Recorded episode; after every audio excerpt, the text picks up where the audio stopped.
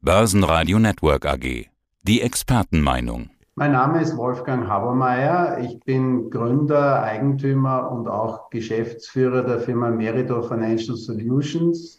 Wir sind ein klassischer Investment Consultant, konzentrieren uns auf große Kapitalanleger, auf institutionelle Kunden und begleiten sie entlang der Wertschöpfungskette von Anlagerichtlinien bis zur Umsetzung und Risikokontrolle. Groß bin ich auch, aber nur vom Namen Andi Groß vom Börsenradio. Schönen guten Tag nach Wien. Nach einem Januar, Herr Habermeier, der aufgeregter nicht hätte sein können, folgt ein Februar, der, so würde ich es formulieren, lahmer nicht hätte sein können. Warum eigentlich? Die Spielregeln sind doch unverändert, dass sie eigentlich unveränderter nicht sein können.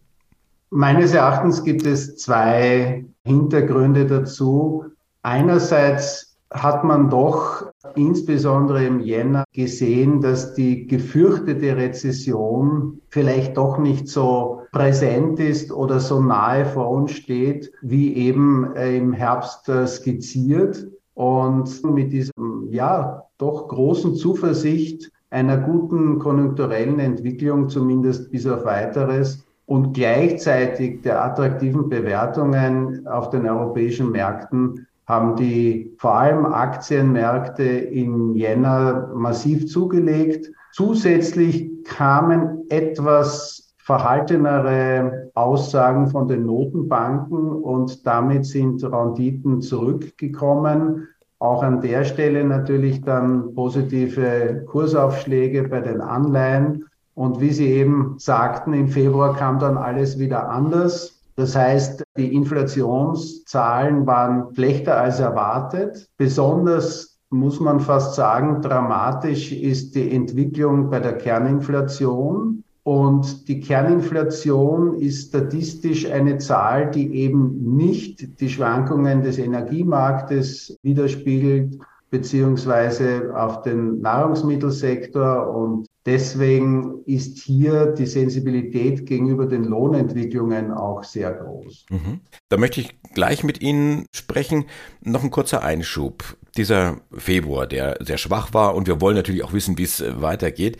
Ich empfinde das momentan so. An schwachen Tagen heißt es, oh, die Zinsangst ist zurück und an starken Tagen, die Konjunkturhoffnung ist zurück. Die Anleger werden gierig. Was stimmt denn jetzt? Also Rudi Carell mit seiner Herzblatt-Show, der hat ja die Susi gehabt, die das dann zusammengefasst hat und am Ende, so mein lieber Wolfgang, jetzt musst du dich entscheiden. Ja, also die Entscheidung ist eigentlich ganz einfach. Die Entscheidung liegt dort, dass man die Daten evidenzbasiert jedenfalls beachten muss. Und wir haben beispielsweise bei den Vorlaufindikatoren sehr gute Zahlen gesehen, sowohl in der verarbeitenden Industrie als auch im Dienstleistungssektor. Und China mag an der Stelle auch eine Rolle spielen. China hat nach der Pandemie einen deutlichen Aufschwung gezeigt, auch in der verarbeitenden Industrie. Und das ist vor allem für europäische Aktienmärkte wichtig, weil natürlich ein großer Teil der Exportumsätze mit China getätigt wird. Und insofern ist das natürlich der konjunkturelle Indikator ein wichtiger. Gleichzeitig aber wissen wir, dass durch die Zinsniveaus auch die Unternehmensbewertungen beeinflusst werden, vor allem auf dem Technologiesektor. Und insofern muss ich mich oder sollte ich mich nicht nur für eines entscheiden, sondern eben auf Sicht. Ich habe einerseits eine eben nicht Rezession, also eine durchaus intakte konjunkturelle Entwicklung, soweit. Und andererseits, und da ist meine Sorge ehrlich gesagt eher größer, dass die Leitzinsen weiter erhöht werden, aber nicht nur im Ausmaß der bereits kommunizierten Niveaus, sondern darüber hinaus. Und damit müssen wir mit einer Parallelverschiebung der Zinskurve rechnen. Und die Parallelverschiebung der Zinskurve bedeutet natürlich weitere Korrekturen auf den Anleihenmärkten. Also das heißt, es bleibt bei dieser elenden Frage, wie weit die Zinsen steigen werden. Sie sagten gerade, kommuniziert. Ich meine, die, die Notenbanken selber kommunizieren ja nicht. Die sagen ja, wie es wie es ist und kommunizieren, das machen ja dann wir, also die Medien oder Sie, die Experten und dann kommt da so ein Marktkonsens dann raus. Wo liegt denn Ihre Projektion, wenn Sie jetzt Chef der EZB wären? Die wichtigsten Daten sind in Wahrheit vom Arbeitsmarkt kommend. Wir können als Notenbank nur die Nachfrage beeinflussen und selbstverständlich entwickelt sich die Nachfrage tendenziell schwächer, wenn Leitzinsen und damit das gesamte Zinsniveau erhöht werden. Aber wesentlich ist, wie auf die eben gegebene Inflation der Arbeitsmarkt und damit die Lohnforderungen gestellt werden. Und und das ist eine wichtige Beobachtung. Und solange die Kerninflation wie aktuell in Europa, in, in der Eurozone bei 5,6 Prozent liegend, so ein hohes Niveau zeigt oder gar vielleicht weiter steigt, solange müssten auch die Leitzinsen erhöht werden. Also zweistellige Lohnsteigerungen seitens der Arbeitnehmer oder der entsprechenden Gewerkschaften sind nachvollziehbar, aber wenn ich Sie richtig verstehe, gesamtwirtschaftlich keine so clevere Idee. So ist es, ja. Es ist persönlich selbstverständlich nachvollziehbar, aber es löst natürlich dann auch Reaktionen bei der Industrie, bei den Dienstleistungssektoren aus und damit wird die Inflation weiter erhöht und befeuert.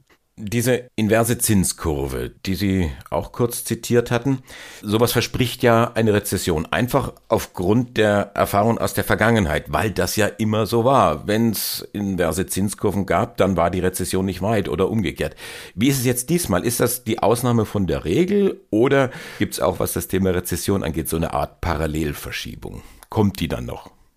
Es ist tatsächlich so, dass eine inverse Zinskurve ein durchaus verlässlicher Indikator für eine anstehende Rezession ist. Was allerdings nicht klar ist, nach wie vielen Monaten, nach wie vielen Quartalen eine Rezession tatsächlich dann zu erwarten ist. Man spricht von sechs, zwölf Monaten, zum Teil auch 18 Monaten.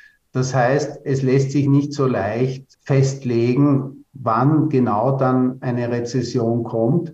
Jedenfalls ab einem gewissen Grad der Inversion ist, ich sage mal, auf Jahressicht eine Rezession zu erwarten. Jetzt stehen die aktuellen Wirtschaftsdaten eben dieser Erwartung entgegen. Das heißt, ich würde jetzt einmal meinen, dass wir im ersten Halbjahr noch nicht in eine Rezession kommen. Und wenn die Notenbanken notwendigerweise die Leitzinsen weiter erhöhen und über das Maß hinaus, das jetzt im Markt eingepreist ist, dann würde ich schon Sorge haben, dass wir im zweiten Halbjahr 2023 eine Rezession erleben. Wie kommen denn eigentlich die Unternehmen klar in diesem Umfeld? Offensichtlich relativ gut. Ich ergänze oder erweitere den Satz noch relativ gut? Fragezeichen. Ja, die Unternehmen das hängt selbstverständlich vom Geschäftsmodell ab. Das hängt davon ab, in welchem Ausmaß ich Kosten weitergeben kann, welche Preissetzungsmacht ich habe. Und insofern sind die Unternehmensergebnisse ja auch sehr unterschiedlich. Wir haben das auch im letzten Quartal bereits gesehen, dass manche Unternehmen tatsächlich sehr enttäuscht haben und umgekehrt natürlich. In Summe waren die Erwartungen erreicht worden, aber die Überraschungen relativ moderat. Das heißt, die Unternehmensergebnisse im, im letzten Quartal waren wie erwartet, aber auch nicht mit großartigen Überraschungen. Das hat natürlich auch im Februar zu den Entwicklungen Aktienmarkt beigetragen.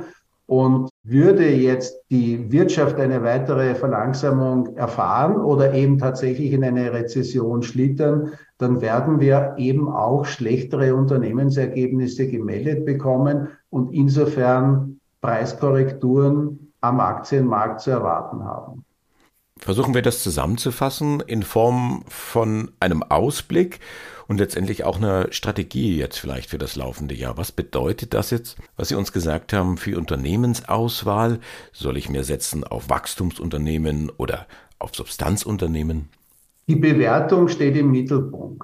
Unabhängig von welchem Industriesektor ich spreche oder von welcher Region ich spreche, es ist einfach wesentlich, sich die Bewertungen anzusehen und die Substanzwerte vor allem aus Europa sind bis dato immer noch unterdurchschnittlich günstig bewertet. Das heißt, ich habe immer noch hier ein interessantes Potenzial, währenddessen vor allem der amerikanische Wachstumssektor über den durchschnittlich bewertet ist. Und das bedeutet, dass der eher zu meiden ist. Also ich würde schon Sektoren beziehungsweise Allokationen bevorzugen, wo die Substanzwertgewichtung tendenziell höher ist als in der breiten Benchmark und umgekehrt die Wachstumstitel, die noch dazu vielleicht kein stabiles Geschäftsmodell haben, sehr hohe Bewertungskennzahlen haben, würde ich dann eher meiden. Aktien oder Anleihen? Durch die Erwartungen sind wir bei den Anleihen vorsichtiger, noch vorsichtiger als bei den Aktien und sind auf der Zinskurve kurzen Ende positioniert, wo das Zinsänderungsrisiko entsprechend geringer ist und gleichzeitig aber durch die Inversion der Zinskurve durchaus attraktive Zinsniveaus vorherrschen. Unserer Meinung nach ist es noch zu früh, sich am langen Ende der Zinskurve zu positionieren. Dr. Wolfgang Habermeier, Gründer und CEO von Merito. Dankeschön für dieses Interview. Alles Gute nach Wien. Danke Ihnen, Herr Groß. Börsenradio Network AG. Hat Ihnen dieser Podcast der Wiener Börse gefallen? Dann lassen Sie es uns doch wissen und bewerten Sie unseren Podcast mit vollen fünf Sternen. Vielen Dank und bis zum nächsten Podcast. Alles rund um Börse.